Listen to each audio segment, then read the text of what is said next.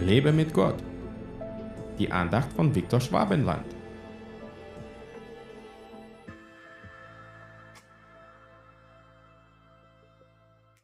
Weil ich aber die Wahrheit sage, glaubt ihr mir nicht. Wer aus Gott ist, hört die Worte Gottes. Darum hört ihr nicht, weil ihr nicht aus Gott seid. Johannes 8, Verse 45 und 47. Vor fünf Jahren am Heiligabend spielten wir in der Großfamilie ein Gehirnjogging-Spiel. Und da wurde zum Beispiel vorgelesen, Adam und Eva wurden von Gott erschaffen. Ist es die Meinung oder Tatsache? Der Gefragte sagte dann, ob es die Meinung oder Tatsache war. Ich habe mich gewundert, dass die Erschaffung des Menschen von Gott in diesem nichtchristlichen Spiel als Tatsache gilt.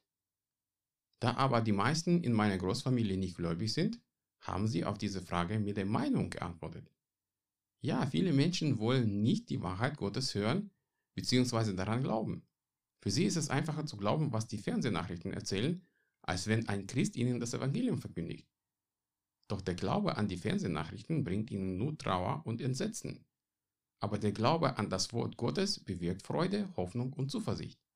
Viele Menschen sind in ihrem Herzen blockiert und sie können es nicht verstehen, dass der Glaube an Gott etwas Schönes und Herrliches ist. Sie denken sofort, dass man sie in einer Kirche versklaven will. Wer aus Gott ist, hört die Worte Gottes.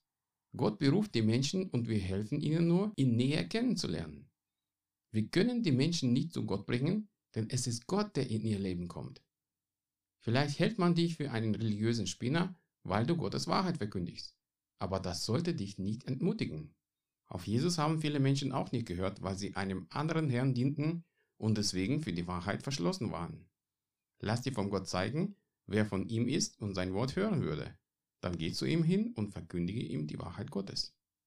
Gott segne dich. Hat dir diese Andacht gefallen? Dann teile sie bitte mit deinen Freunden.